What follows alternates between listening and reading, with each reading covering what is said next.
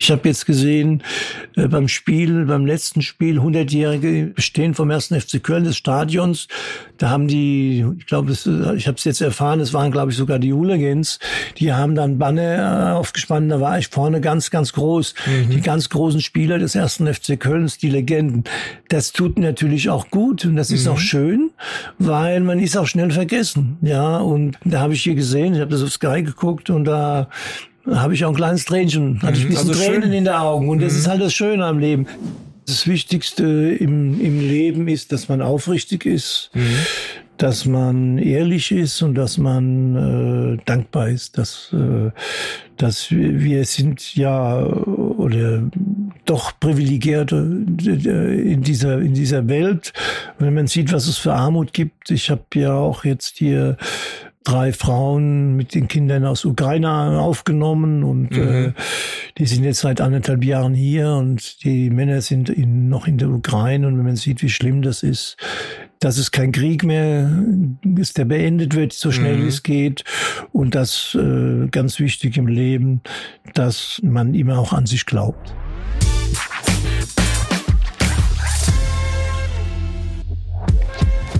Willkommen zum Leader Talk hier ist Munir Zituni und ich unterhalte mich mit bekannten Persönlichkeiten aus dem Fußball über ihren Werdegang, ihre Lebensphilosophie und Ansichten.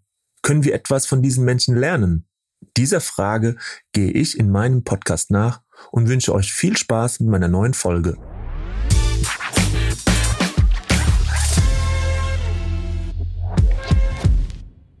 Ja, und ich freue mich auf eine neue Folge vom Leader Talk und ich habe heute ja einen ganz besonderen Gast ähm, für die neue Reihe des Leader Talks, denn ähm, ab sofort ist es der Leader Talk Fußballpersönlichkeiten im Gespräch und ich freue mich sehr, heute mit der Fußballpersönlichkeit Dieter Müller zu sprechen, ein Freund von mir, mein ehemaliger Präsident.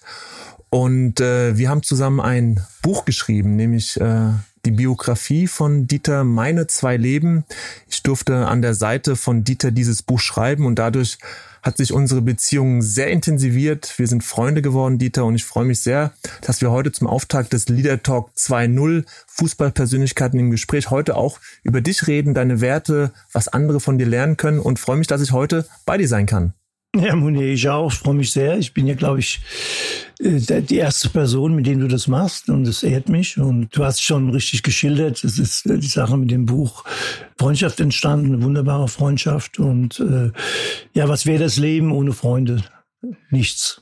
Ja, und das ist mit Sicherheit auch etwas, äh, worüber wir vielleicht gleich reden werden. Also was ein wichtiger Wert in unserem Leben ist, Verbindlichkeit, Freundschaft, äh, mit Menschen ja in einem Kontakt zu sein, dass da wirklich auch ein unterstützendes Umfeld da ist, weil wir wissen alle, es gibt Situationen im Leben, da brauchen wir diese Freunde.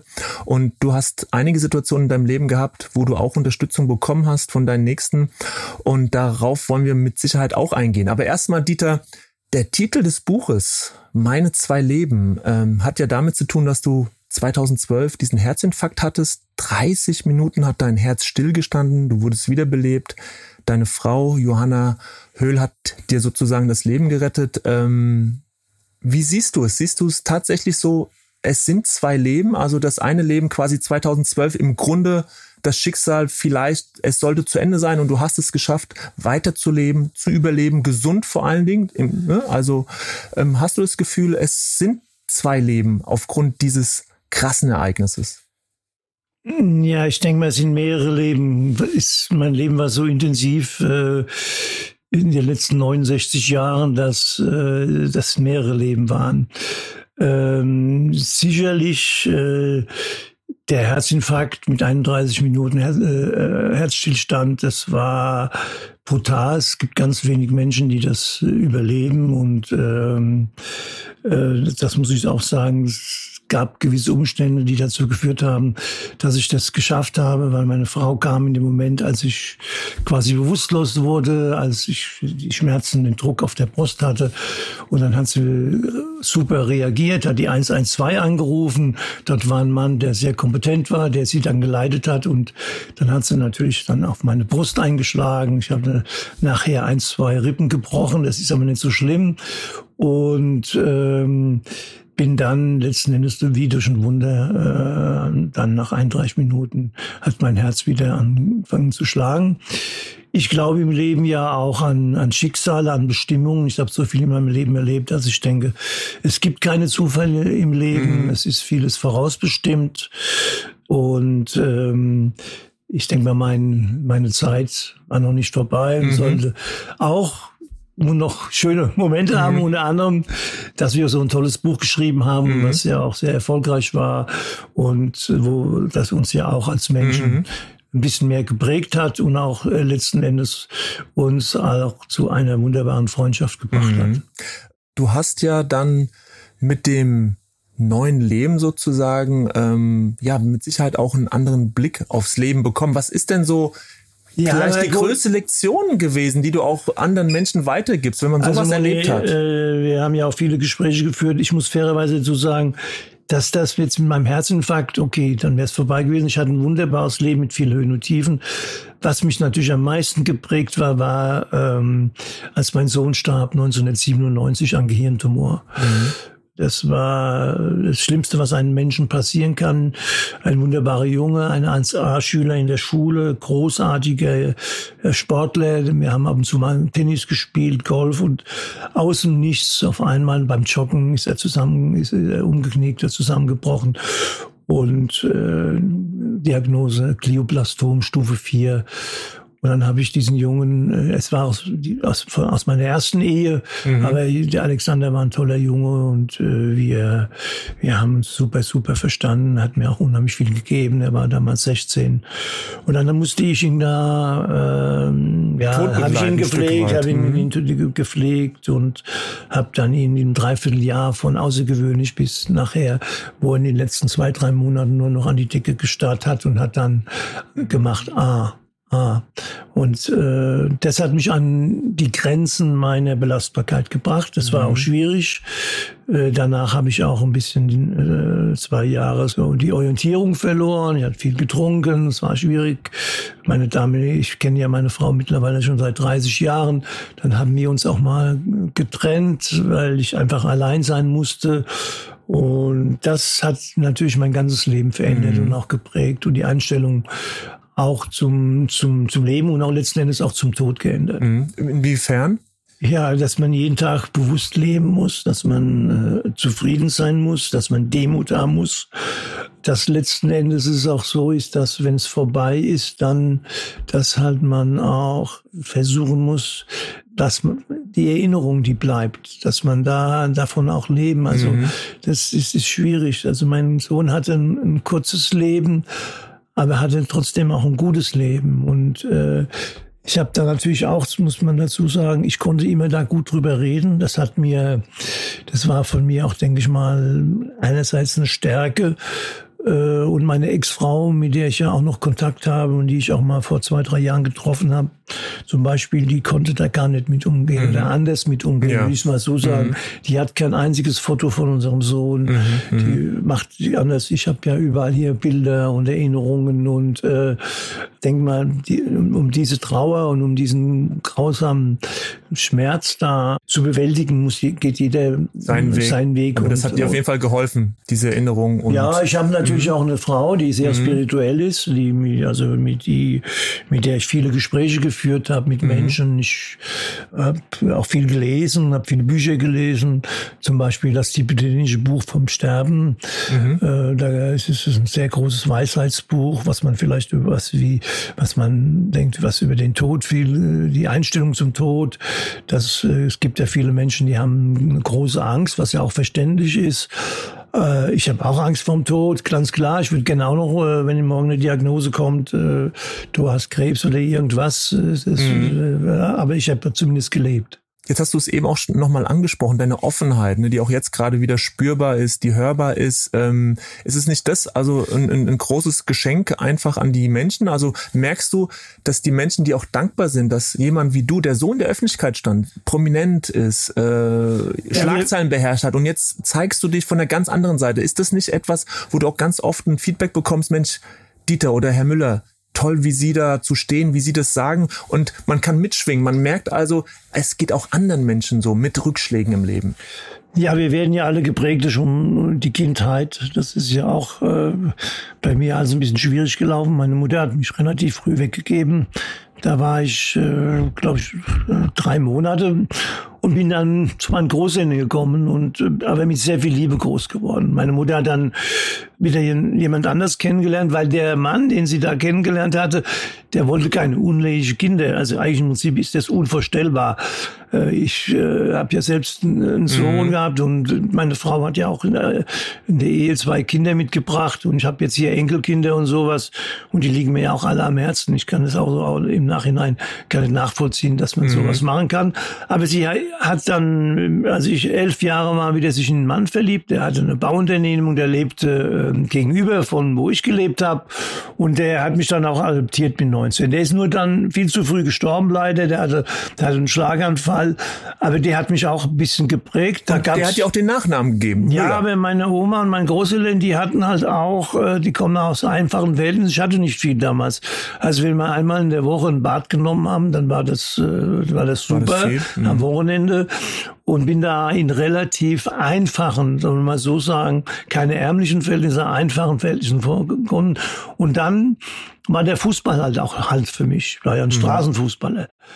Und meine, die erste Begegnung, die ich hatte mit einem Menschen, der mich auch geprägt hat, außer meinem Vater, der sehr streng war, aber trotzdem ein gutes Herz hatte, war der Herbert Wittmeier. Das war mein Trainer in der Jugendnationalmannschaft. Hatte auch seinen Sohn verloren. Entschuldigung, ein ganz bekannter Trainer beim DFB, der viele ja. junge Spieler geprägt hat in den U-Nationalmannschaften, der auch mal Assistent von Helmut Schön war dann ja. während der WM 74. Genau. Also ein ganz prägender Mann für den deutschen Fußball, Herbert ja. Wittmeier, nur das am Rande. Mhm. Genau, äh, toller Mensch, toller Mann euh, wir haben uns direkt super verstanden. Also, was mir in meinem Leben ein bisschen äh, gefehlt hat, dann auch im Nachhinein, war so eine Vaterfigur. Mein Vater ist ja dann gestorben, als ich 18, 19 war. Das hat mir immer in meinem Leben gefehlt. Und Herbert Wittweimer war einer dieser prägenden mhm. Figuren. Das war ein absolut ein fantastischer Mensch. Und äh, wie gesagt, hat er auch seinen Sohn verloren im, im Krieg und äh, hat irgendwie im, äh, im Flieger ist ist er verunglückt. Also und auch so, du hast für ihn ja, eine, eine nein, Rolle gespielt. ja viel später passiert, aber trotzdem, vielleicht im Unterbewusstsein hat mhm. man das dann gespürt. Und er hat etwas zu mir, einen Satz, der mich geprägt hat und der mein ganzes Leben lang so auch ein bisschen mitbestimmt hat. Vergiss nie deine Freunde auf dem Weg nach oben. Sie könnten dir auf dem Weg nach unten wieder begegnen. Mhm. Und in meiner ganzen Karriere, wo ich äh, sehr erfolgreich war, habe ich mich immer, egal ob es äh, kleine Leute waren oder ob es der Präsident war, die habe ich immer versucht gleich zu behandeln. Mhm. War immer höflich, nett zu denen und war hilfreich. Ich habe mich auch immer um die, um die ausländischen Spieler gekümmert. Damals äh, Okudera, Okudera, Tony genau, Woodcock, mhm. Woodcock oder Topalovic. Das war ja damals mhm. der Tor, der leider auch viel zu früh verstorben ist. Der, das war eine große, hatte wunderbare äh, Bilder gemalt. Er kam ja aus Jugoslawien und hatte dann naive Malerei. Da gibt's heute noch Bilder, die hängen in, in dem Haus meiner. Also ein Torhüter, der malen konnte damals, ne? Ja, der konnte toll malen äh, mhm. und ähm, da habe ich, da habe ich mich immer auch drum gekümmert, habe auch den Ugedera damals eingeladen, mal nach Spanien in mein Haus. Das damals hatte ich noch ein Haus in Spanien und das habe ich immer gemacht und ob's, ob's der äh, ob es äh, der Zeugwart war oder es war der Präsident. Und das habe ich eigentlich versucht, mein mhm. ganzes Leben so zu mhm. halten. Und das ist wichtig, dass man äh, nicht arrogant auftritt. Das ist für mich, Arroganz ist oftmals eine große Unsicherheit mhm. und Arroganz, ich habe auch viele arrogante Menschen kennengelernt und Arroganz ist letzten Endes ja auch eine Schwäche, weil man muss immer versuchen, freundlich zu sein mhm. und äh, dann auch zu helfen. Ja. Und das ist natürlich gar nicht so einfach, wenn man so erfolgreich ist, wie du es gewesen bist. Ähm, wir haben es jetzt angesprochen, der Fußball spielte eine ganz große Rolle. Die Vereine, für die du gespielt hast, Kickers Offenbach, der 1. FC Köln, VfB Stuttgart, Girondin Bordeaux, Grasshoppers Zürich, 1. FC Saarbrücken und am Ende deiner Karriere auch nochmal Kickers Offenbach. Und Dieter, ich habe hier eine DIN A4-Seite mit deinen Toren, mit deinen Rekorden. Es ist unglaublich. Du warst ja einer der Spieler, die die 70er Jahre geprägt haben. Du bist deutscher Meister geworden mit dem 1. FC Köln, zweimal Pokalsieger, das Double geholt mit Hennes Weißwiller 1978. Du hast ähm, als der jüngste Spieler ähm, debütiert und ein Tor geschossen bei der EM 1976, direkt bei deinem ersten Einsatz, ähm, ja, drei Tore geschossen. Ich habe jetzt auch erfahren, ich war der jüngste Spieler, der in der Bundesliga 100 Tore gemacht hat. Genau. Wusstest du das? Ja, habe ich mir auch jetzt. Ja, äh, das habe hier ich jetzt auch erfahren. Heute ist es ja, früher gab es diese Statistiken noch nicht, aber das war natürlich auch schön. Absolut. Und äh, ja, Rekorde über Rekorde, das die sechs Tore gegen Werder Bremen sind immer noch Rekord in der Bundesliga, sechs Tore in einem Spiel. Ähm, du hast in 312 Bundesligaspielen 177 Tore geschossen, also ein Wert, der dich heute immer noch zu einer der ganz großen Legenden für den ersten FC Köln macht, aber auch für Girondin Bordeaux, wo du Meister geworden bist, Ja. auch äh, viele Tore geschossen hast und wunderbare Spieler kennengelernt hast. Jean Tigana, Alain Gires, Battiston, Marius Tresor und heute noch, das kann ich so sagen, denn mein Bruder war gerade erst in Bordeaux für die Rugby-WM und er erzählte mir, ähm, ja, dass er in der einen oder anderen Kneipe über dich gesprochen hat mit eingefleischten Girondin-Fans und die kannten natürlich Dieter, der Ja. diese Zeit geprägt hat äh, und es war die erfolgreichste Zeit von Bordeaux. Also, all das hast du erlebt. Ähm, Ja, aber da sind wir auch wieder bei dem Thema, Munir. Äh, Ich bin nach, nach Bordeaux, ich war beim VfB Stuttgart, kam da nicht so ganz so zurecht. äh, Und dann kam das gute Angebot von Bordeaux und war, Bordeaux war ja damals eine absolute Spitzenmannschaft. Habe mich dann natürlich erkundigt und bin allein, bin dann erstmal am Anfang allein, weil äh, da kriselte es schon ein bisschen auch bei meiner Frau. Die ersten Monate bin ich allein und es war schwer, ja. Aber was ich mir gesagt habe, ich will die Sprache lernen und bin dann habe dann einen, einen wunderbaren Mann kennengelernt, äh, Monsieur Hasselow, der war äh, Deutsch und Französischlehrer und der hat mir dann Französisch beigebracht und da konnte ich innerhalb von drei, vier, fünf Monaten auch mit Hilfe von Gernot Rohr, der, der ja auch, der, der auch ein Freund geworden ist. aktuell Trainer im Benin, Genau, ich. da war ich Genau. jetzt zum 70. Geburtstag, hat er sich sehr gefreut, habe ich ihn Französisch äh, eine schöne Ansprache gehalten. Da war er ganz glücklich, weil ist, äh, gut, auch ich, weil ich Also da ist noch genügend übrig vom Ja, da ist Französisch. noch ein bisschen was übrig, aber da habe ich mich dann da auch den Franzosen so, sage mal, auch da, ich habe denen eigentlich im Prinzip so ein bisschen das Essen beigebracht. Mhm, also wir waren dann immer in so einem guten Restaurant und da ist eine Freundschaft äh, entstanden. Es war ein Sterne-Restaurant und dann sind dann Gires, äh, der Lacombe oder der Specht und sie sind dann mitgegangen, da haben wir immer gut gegessen, nach dem Spiel mal und dann gut, dann Ende der Woche musste man ja, ging das ja alles nicht. Mhm. Und ich erinnere mich an die Geschichte, wo du ja zu deinem äh, ersten Tor, ich glaube zu Hause gegen Monaco in Bordeaux, die Mannschaft eingeladen Ja, hast in genau. einem Bistro und der Kellnerin zugerufen hast, Champagne, Champagne pour tout le monde. Ja, und sie genau. fragte nach, c'est vrai, also wirklich, äh, Champagne pour tout le monde. Und dann hat sie für das ganze Lokal den Ja. Champagner ausgegeben und du hattest äh, ja das Vierfache an Rechnung. Und die Spieler haben das natürlich dementsprechend äh, ähm, mit schallenden Gelächter kommentiert. Das stimmt, das war sehr lustig und äh, aber damals habe ich so gut verdient, da hätte ich aufs Restaurant einladen können. Das war damals. Äh, aber damals habe ich auch schon, hat man ja auch schon gut verdient, aber natürlich bei weitem nicht so, Nicht so heute, viel. Ja. Und das ist auch nochmal natürlich die Unterschiede zu der heutigen Zeit. Du warst damals ja einer der, der Giganten im Sturmzentrum. Nimm uns doch nochmal mit. Der 1. FC Köln aktuell im Keller der Bundesliga. Seit 1978 warten sie quasi auf den deutschen Meistertitel. Ob der irgendwann nochmal kommen wird, wissen wir nicht. Aber nimm uns doch nochmal mit in diese 70er Jahre. Hennes Weißweiler, eine der großen Trainerlegenden, die Spieler, Wolfgang Overath, äh, Heinz Flohe. Was war das für eine Zeit in Köln damals? Du hast ja so lange für diesen Verein gespielt, so viele Tore geschossen. Wie, wie hat sich das für dich damals angefühlt aus der heutigen Sicht? Naja, ich habe ja angefangen bei Kickers Offenbach, war dann die Jugendnationalmannschaft. Und im Prinzip bin ich jetzt, kann man sagen, äh, fast 55 Jahre im Fußball, war Jugendnationalspieler, bin dann von Offenbach, äh, wo ich mit Joel Lora nicht so zurechtkam, das war also das kann man sich heute gar nicht vorstellen. Der hat die Menschen teilweise behandelt, also das ist, es war unwürdig. Ja, dann äh, ähm, mein, mein Vater, der hatte eine Bauunternehmung gehabt, der hatte viel Gel Geld, war, ja, der war ein wohlhabender Mann. Und dann hat der Joel Loran mal zu dem, zu dem äh, ähm, wie hieß der Manager noch da, Konrad, Willi Konrad gesagt, ach weißt du, äh, äh, Willi, Dieter kann sich nicht quälen, hat viel zu viel Geld von zu Hause. Solche mhm. hat er mich behandelt da. Das war schlimm und dann war ich auch froh, dass ich dann weg bin. Hatte natürlich am Anfang ein bisschen Angst in so eine große Mannschaft. Ich habe ja Wolfgang Overath 74 spielen sehen, Flo war dabei, Kuhlmann, mhm. die waren ja dabei. Oh. Aber ich hatte außergewöhnliche Fähigkeiten. Ich war immer ein, ein, ein Mittelstürmer. Ich war besessen und äh, habe auch viel trainiert. Ich war also ich war sehr fleißig und dann bin ich nach Köln und ja, ich habe das Glück gehabt, dann halt auch mit großen Spielern zu spielen.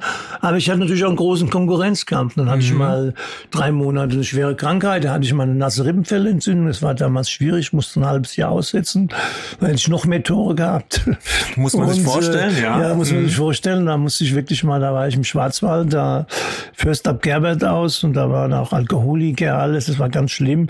Und da habe ich das erste Mal in meinem Leben ja so richtig gesehen, dass wir vor Gott aller irgendwo gleich sind, weil mhm. ich wollte da raus, ich habe eine Zukunft gehabt, aber da waren Menschen, die waren zwei, drei Jahre da, weil die hatten keine Zukunft gehabt, die waren froh, wer sie da gelebt haben. Mhm. Da wurde mir das erste Mal so bewusst. Und das war ja 75, das war so ein Jahr vor der EM? Ja, ja, das war so, ja, mhm. genau, genau, 74, 75, ja. genau. Der Helmut Schön hat mich damals nicht mitgenommen da zur Weltmeisterschaft, aber das war auch okay.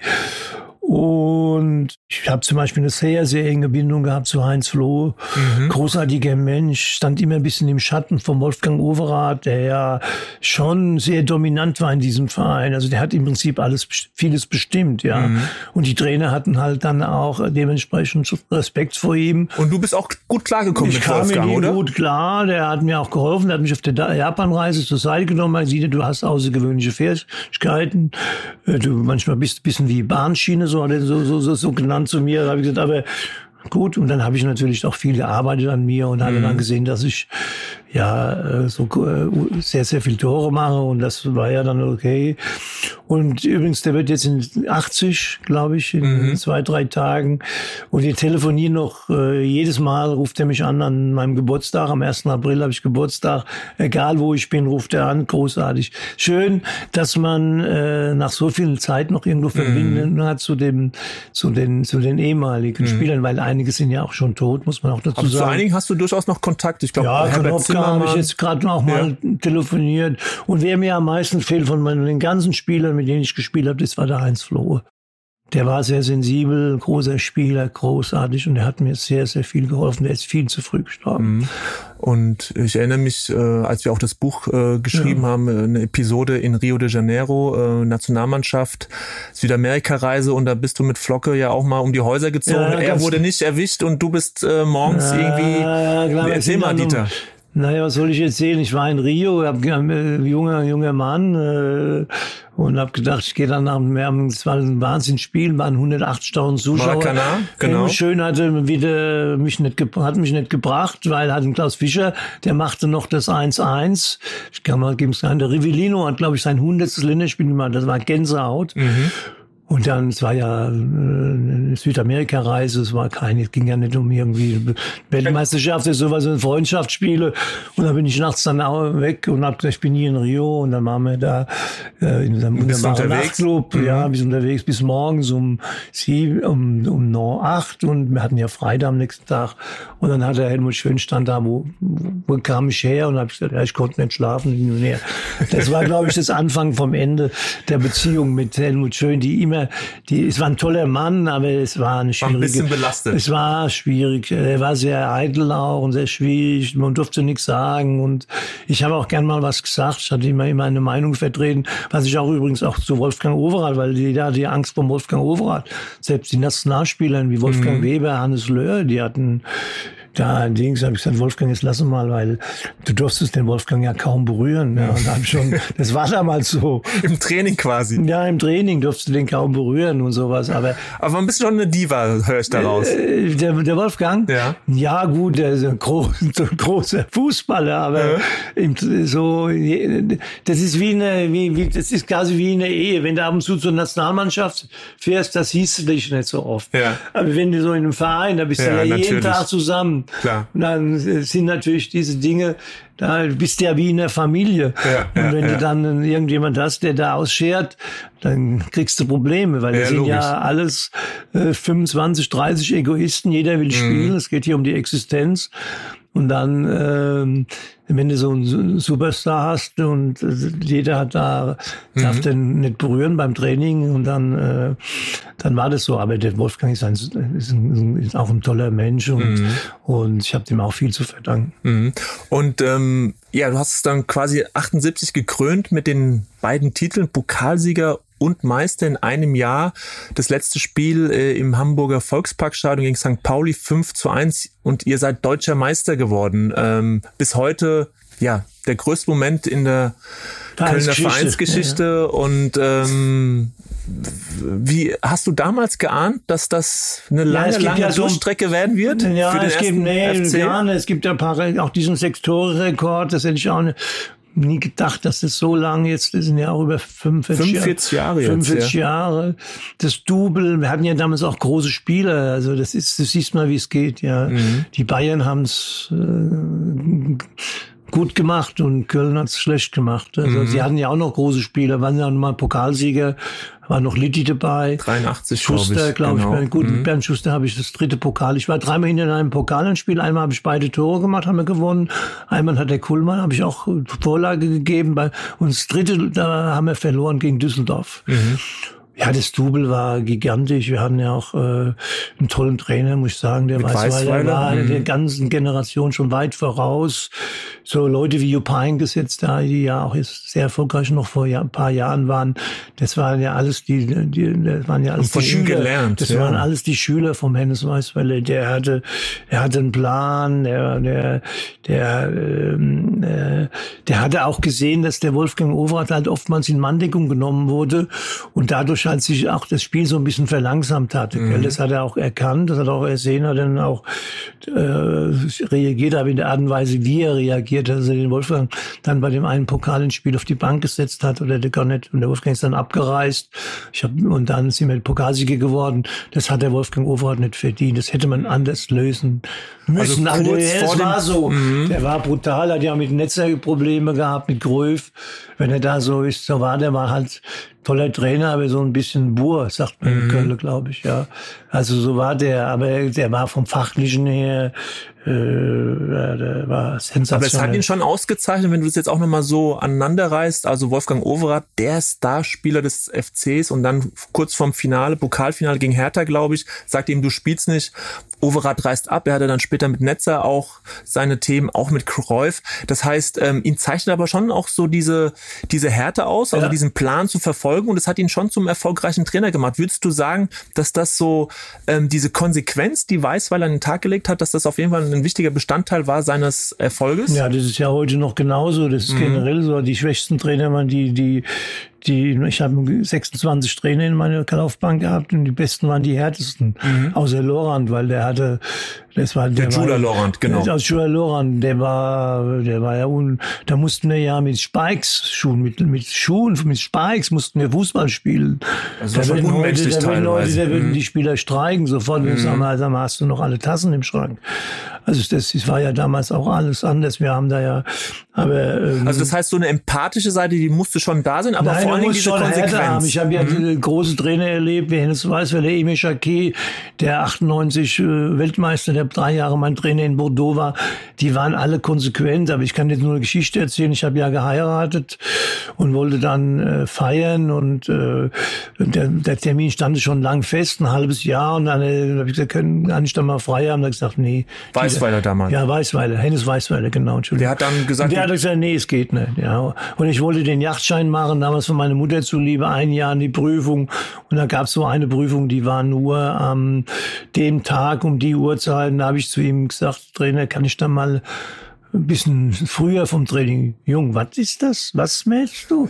Die Yachtschein, was ist das dann? Da habe ich gesagt, ja, ich habe Vergiss es, hat er gesagt. Ja, also, also, das ist halt dann auch schon, die härtesten Trainer waren die besten und die weichesten waren die schlechten. Das ist ja nun mal so. Also, mhm. weil in so, in mhm. so, einer Mannschaft muss halt Ordnung. Das ist aber jetzt auch in der, in, ist in, das ist auch jetzt in, im Fußball. In, in, jetzt, der Fußball hat sich nicht viel verändert, Munir. Der Fußball ist athletischer geworden, schneller geworden. Aber ich gucke mir ja ab und zu mal Spiele an und, aber besser ist der nicht mhm. geworden. Also, mhm. wenn ich jetzt sage, ich will ja da nicht von immer von früher früher reden, aber ich habe jetzt Köln gegen Eintracht Frankfurt gesehen vor zwei, drei Wochen. Hier in Frankfurt, ja. Hier in Frankfurt, da war ich klar mit Köln. Ich war da eingeladen in der Loge, die, weil Köln, da habe ich ja immer, immer noch einen Legendenstatus und so und dann werde ich auch schon mal eingeladen. Und ja, da von den Kölner Spielern, äh, da ist keiner, der irgendwie überdurchschnittlich mal Bundesliga-Format hat. Das sind alles, das sind, und weiß nicht, was die alle mit dem Geld machen. Ich meine, die haben ja immer 50.000 Zuschauer und so. Also das, die Qualität, muss man sagen, die hat sehr nachgelassen, auch generell. Und der Fußball, wie gesagt, ist athletisch schneller geworden.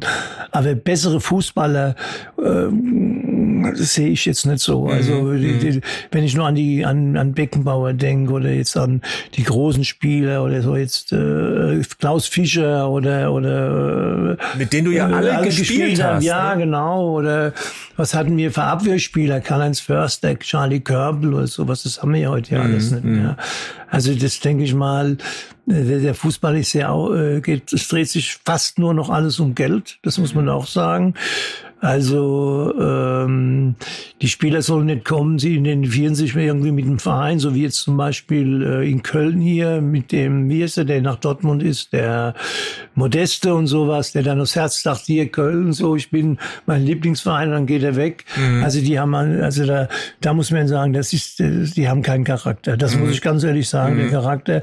Deshalb gehe ich auch nicht mehr so ganz so gern zum Fußball. Ich habe ja natürlich, ich habe dem Fußball viel zu verdanken. Ich mache ja nach wie vor noch meine Fußball Fußballschulen. Das mache ich ja schon 30 Jahren mit sehr viel Freude und Spaß. Es äh, macht mir, äh, ja, das es gibt mir sehr viel. Auch dem, nach dem Tod meines Sohnes mhm. Ähm, habe ich gesagt, ich, ich habe ja Angebote gehabt als Trainer, auch und äh, Manager.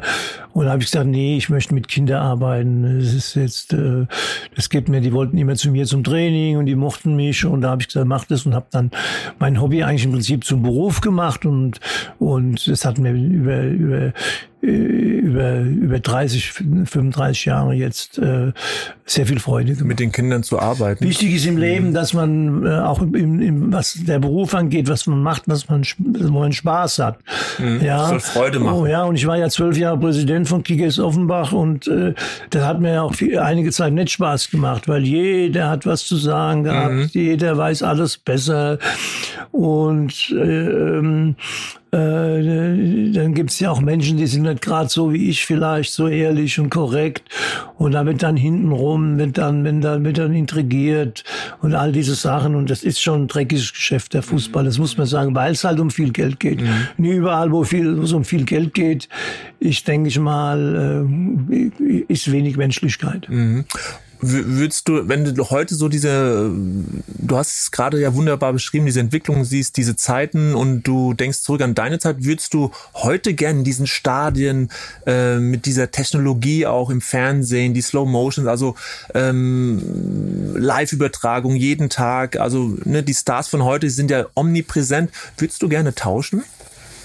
Ähm, Oder hättest du gerne getauscht? Würdest du heute ja, mal äh, gerne in der Bundesliga so ein Topstürmer sein wie damals? Ja, das kann man nicht vergleichen natürlich, mhm. aber das nützt ja nichts. Also ich meine, das wäre, wenn ich da äh, also irgendwie nachhängen würde, die Zeit war anders. Das ist jetzt eine andere Zeit.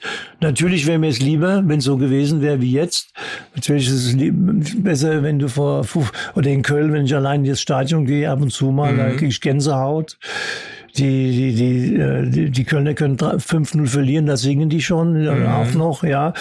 Also ich denke mal. Ähm, das war ja, bei euch damals ja nicht so. Also da gab es ja unter der Woche dein Sechs-Tore-Spiel gegen Werder Bremen unter der Woche. Ich glaube, da waren 18.000, 19.000 Zuschauer, ne? Ja, aber Moni, das war ja auch damals anders. Die Bälle waren härter, es war alles anders. Die, die Gegenspieler waren fauler, also die waren ganz anders. Da, also faul im Sinne von härter, ja. Mhm. Ja, äh, Höttges, Pirsig, das waren ja äh, Briegel, Hans-Peter Briegel. Hans-Peter Briegel, die haben ja, mhm. die waren ja, der war fair jetzt noch, da waren aber so Höttges und, und Pirsig, die haben die schon, die sind von hinten rangeflogen, hätten die auch das Bein brechen können. Also die waren, das war, das wurde auch da nicht ein, ein es gibt eine schöne Sache. Ich habe vor einem halben Jahr äh, hat mir jemand ein Video geschickt von der Europameisterschaft des Endspiels Tschechei gegen Deutschland. 76. Und eine Szene. Mhm. Und zwar eine Szene, du weißt ja, dass wir da durch Elfmeterschießen verloren haben, Höhnes drüber. Ich habe ja noch ein Tor gemacht. Es stand dann 2-2. Und in der 100, Verlängerung, in der 108. Minute hat, äh, bin ich im Strafraum, werde angespielt und ein Spieler von, von, von den Tschechen haut mir die Beine weg. Also, also so du, hast, nee, du hast nicht einen klareren Elfmeter wie den hast du überhaupt noch nicht gesehen. Der Schiri, ich weiß nicht, ob es ein Italiener war, ich glaube, es war ein Italiener, stand äh, 20 Meter weg. Ja, also er hat alles gesehen. Bei der Spielen. Mhm. Also das wäre heute, da wäre, hätte Bonhoff, der war ein super Elfmeterschützen, der hätten reingemacht, wäre ja. ich Europameister. Wäre vielleicht was anderes in meiner Karriere. Ich wäre mhm. Europameister geworden, vielleicht Helmut Schön noch. Da wir waren ja, da waren ja ein Riesen, äh, wir waren vorher Weltmeister, waren Europameister und Vize-Europameister war schon nicht mehr so. Mhm. Die Erwartungen waren ja damals riesengroß, ja. Wir haben ja auch tolle Spieler, ja, muss man sagen. Und aber ich bin nur, wie das so ist, wie manchmal im Leben, kleine so Dinge, mh. kleine Zufälle, ähm, große ähm, Wirkung dann haben, ja. Genau. Mhm. Ja, ihr seid als Weltmeister damals äh, nach Jugoslawien gefahren, ins damalige Jugoslawien und seid ins Endspiel gekommen. Und das war ja dann erst der Länderspieleinsatz im Halbfinale, als du diese drei Tore schießt. Also als 22-jähriger Debütant schießt du drei Tore, sensationell. Und auf einmal haben alle nicht mehr von Gerd Müller gesprochen, sondern von Dieter Müller. Das heißt, du bist von heute auf morgen ja wirklich zu so einem quasi Weltstar mutiert, weil dieses Spiel hat man ja in der ganzen Welt übertragen. Ja. Und wie war das für dich als 22-Jähriger? Auf einmal, ja, vier ja, Tore, Torschützenkönig in der, bei der EM. Wie war das für dich? Ja, du hast eben gut angesprochen. Weltstar, ja klar ich meine, da war Stern, bunt, war alles war unglaublich. Hat seine Vorteile gehabt, hat auch seine Nachteile gehabt. Jeder wollte ja dann was von mir und habe zum Beispiel dann auch einen, jemand kennengelernt auf Mauritius mit meiner Frau, Laue Sommernacht der hat ausgesehen wie Gunter Sachs und so hin und her. Und dann er wollte ein paar gute Geschäfte ja, anbieten so, wahrscheinlich. Ja, genau. Es war eigentlich wie Märchen, wenn du heute darüber nachdenkst, denkst du, ja, also du hast wohl deine Tassen im Schrank gehabt. Der kam dann ein halbes Jahr später nach Köln und ich hatte ja ein wunderschönes Haus in Köln und hatte dann da, äh, äh, habe ich immer dann äh, eingeladen und äh, habe mit dem dann da mit Essen gegangen, aber der hat nie Geld dabei gehabt. Ja, ja okay. Also auch solche Menschen bist du da begegnet, ja, dann ja, die. Kam mal ein halbes Jahr, da hat er mir irgendwelche Remsmarktchen angedreht und ich hatte mal dann damals 40, 50.000 D-Mark so, D-Mark waren das damals locker, weil ich eine Steuernachzahlung, dann habe ich da investiert und aus irgendwelchen Gründen habe ich den nie mehr gesehen dann, ja.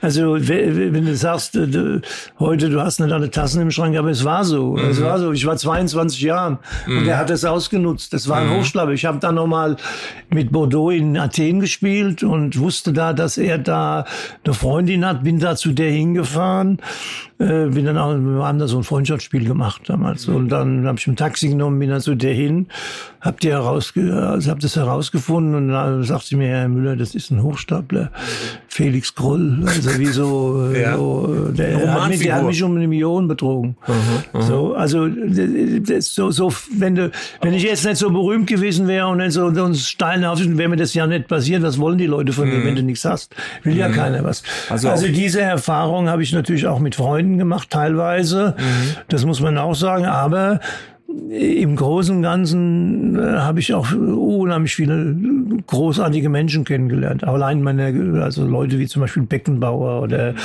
oder auch Hoeneß, der ja, das ist ein toller Mann, ein toller mhm. Mensch. Und was der alles schon geholfen hat unter anderen Menschen, was die da machen, das ist großartig. Und so habe ich viele tolle Menschen kennengelernt und habe natürlich auch Menschen kennengelernt, das wäre mal besser gewesen.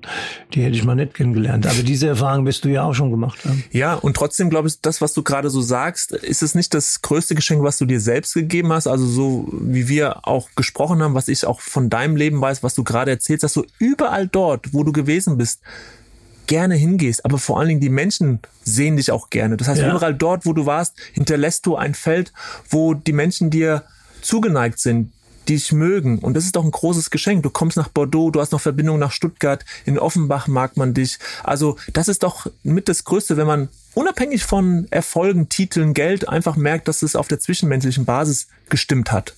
Ja, ich bin Menschenfreund, das war ich immer. Also ich liebe die Menschen, ist nicht so, aber ich bin natürlich auch äh, enttäuscht worden. Und ähm, ich glaube, es ist so ein gegenseitiges Geben und Nehmen, ja. Und ähm, was ich immer in meinem Fuß, was ich in meine, durch meine Erziehung äh, gelernt habe, ist Demut. Ja, das ist ganz wichtig im Leben. Es kann sich alles von heute auf morgen ganz schnell ändern und den Respekt vor anderen Menschen. Klar, das ist, ist, ähm, ist nicht immer so ganz einfach, so durchs Leben zu gehen, aber ich glaube, ich denke ich mal, das ist schön, weil die Menschen mich mögen, so genauso wie du gerade gesagt hast. Ich meine, ich bin 40 Jahre weg von Bordeaux und habe heute noch sehr enge Beziehungen zu vielen Weingütern und meine ist ja eine große Leidenschaft von mir. Ich habe mich ja die letzten 40 Jahre mit Wein beschäftigt. Du weißt, dass ich mich da ganz gut auskenne und habe auch schon großartige Weine trinken dürfen. Da bin ich auch auch dem lieben Gott dankbar, dass ich das durfte und gehe heute auch noch ab und zu, jetzt war ja Corona, es war ein bisschen schwierig, aber gehe ich ab und zu, mache ich immer mal eine Weinreise nach Bordeaux, habe da immer noch Freunde hier, die Familie Hasselow, die mhm. Frau vom, vom Heinrich da Leben, ja, die besuche ich, mhm. aber die besuche ich halt dann auch mhm. schon seit 40 Jahren. Mhm. Und dann gehe ich hin und die freut sich. Ja, da hängt dann ein Bild von meinem Sohn drin, weil der war ja damals äh, drei oder vier und hat dann da Kaffee getrunken, da hängt das Bild, dann kommen immer mal diese Erinnerungen wieder hoch und dann vergieße ich auch mal so ein kleines Tränchen, was da mhm. normal ist und oder jetzt zum Beispiel, ich habe jetzt gesehen äh, beim Spiel, beim letzten Spiel 100-jährige äh, Bestehen vom ersten FC Köln des Stadions, da haben die die, die, die ich glaube, ich habe es jetzt erfahren, es waren glaube ich sogar die Hooligans, die haben dann Banner aufgespannt, da war ich vorne ganz ganz groß, mhm. die ganz großen Spieler des ersten FC Kölns, die Legenden. Das tut natürlich auch gut und das ist auch schön, weil man ist auch schnell vergessen. Ja, und äh, da habe ich hier gesehen, ich habe das auf Sky geguckt und da habe ich auch ein kleines Tränchen, hatte ich ein mhm, bisschen also Tränen schön. in den Augen. Und das mhm. ist halt das Schöne am Leben. Ich habe schon viel Verdanken, aber ich bin natürlich auch angeschlagen, ja, durch den Herzinfarkt, den ich hatte. Ich habe nur noch 34 Prozent Pumpleistung vom Herz. Ich, der ist nicht jetzt so beeinträchtigt, aber ich habe gute und habe bessere Tage, wo ich halt mal von der Luft, wo mir es besser geht und muss halt auch da entsprechend gucken, Ernährung und alles drauf achten. Mhm. Noch, ja, wir sind schon so langsam kommen wir zum Ende. Ich habe noch so viele Fragen ähm, an dich. Äh, ein, zwei Fragen noch, Dieter. Ähm, Nochmal zum, zum Fußballerischen. Ähm, äh, was ist dein wichtigstes Tor gewesen oder das Schönste? Also an welches Tor erinnerst du dich besonders gerne? Von deinen vielen, vielen Hunderten von Toren? Ähm, das Tor im Pokalendspiel zum Pokalsieg damals 1. FC Köln. Das zweite Spiel, damals gab es ja zwei Spiele. Das erste habe ich auch ein Tor gemacht. Aber das zweite Tor, wo der Kliman, der ja ein Kopf größer war wie ich, wo ich mit dem Kopf den 1-0-Sieg zum Pokalsieg des ersten FC Köln damals. 1977 war das. Das war in Hannover oder wo war in das? In Hannover. So, also dieses, dieses Tor ist besonders. Oder vielleicht ja noch was auch äh, das Tor äh, Halbfinale Europameisterschaft, wo ich eingewechselt bin und macht das Tor zum 2-2 und mhm. macht dann ja noch zwei Tore. Ja. Also das war auch, denke ich mal, auch eines meiner Mit der wichtigsten ersten Ballberührung, ne? Ersten Ballberührung. Eckball, glaube ich. Ja, ja, stand frei und hab das Ding rein. War immer ein guter Kopfball. Ja, das Pendel, glaube ich. Ja, ja, genau. Das, hat viel gewesen. das habe ich jetzt dem Rudi Völler gesagt. Ich habe gesagt, Rudi, weil wir sind ein bisschen befreundet, wir telefonieren ab und zu mal. Ja. Und dann habe ich gesagt, Rudi, führ mal wieder das Kopfballpendel ein, damit die mal anständig köpfen können. Guter Hinweis. Viele da draußen, die ja, Jugendspieler ja. werden es gar nicht mehr kennen, aber das war früher äh, eine gute Maßnahme, um das Kopfballspiel zu trainieren. Ja, Dieter, äh, vielleicht ein Schlusssatz von dir. Was, äh, was, äh, welchen Satz möchtest du gern so nochmal rausgeben? Worauf sollen die Menschen achten, wenn sie mit anderen Menschen auch zu tun haben, vielleicht im beruflichen Zusammenhang, im privaten Zusammenhang? Was wünschst du dir? Ja, ich denke mal, was das Wichtigste im, im Leben ist, dass man aufrichtig ist, dass man ehrlich ist und dass man äh, dankbar ist, dass, äh, dass wir, wir sind ja oder doch privilegierte äh, in dieser in dieser Welt. Wenn man sieht, was es für Armut gibt, ich habe ja auch jetzt hier äh, drei Frauen mit den Kindern aus Ukraine aufgenommen und äh, die sind jetzt seit anderthalb Jahren hier und die Männer sind in, noch in der Ukraine und wenn man sieht, wie schlimm das ist, dass es kein Krieg mehr ist, der beendet wird, so schnell mhm. wie es geht. Und das äh, ganz wichtig im Leben, dass äh, man immer auch an sich glaubt. Ein schöner Schlusssatz, Dieter. Es war wie immer eine Ehre, eine Freude, ein Fest für mich. Äh, vielen Dank für deine, deine Zeit. Monier, Alles Gute. Auch, wir sind ja schon ein eingespieltes Team. Ja, glaube ich auch. Ne? Äh, das merkt man auch. Äh, vielen Dank, Dieter. Und ja, bleib weiterhin gesund, und bleib noch auch, lange ja. da und bis ganz bald. Bis bald. Ciao. Ciao.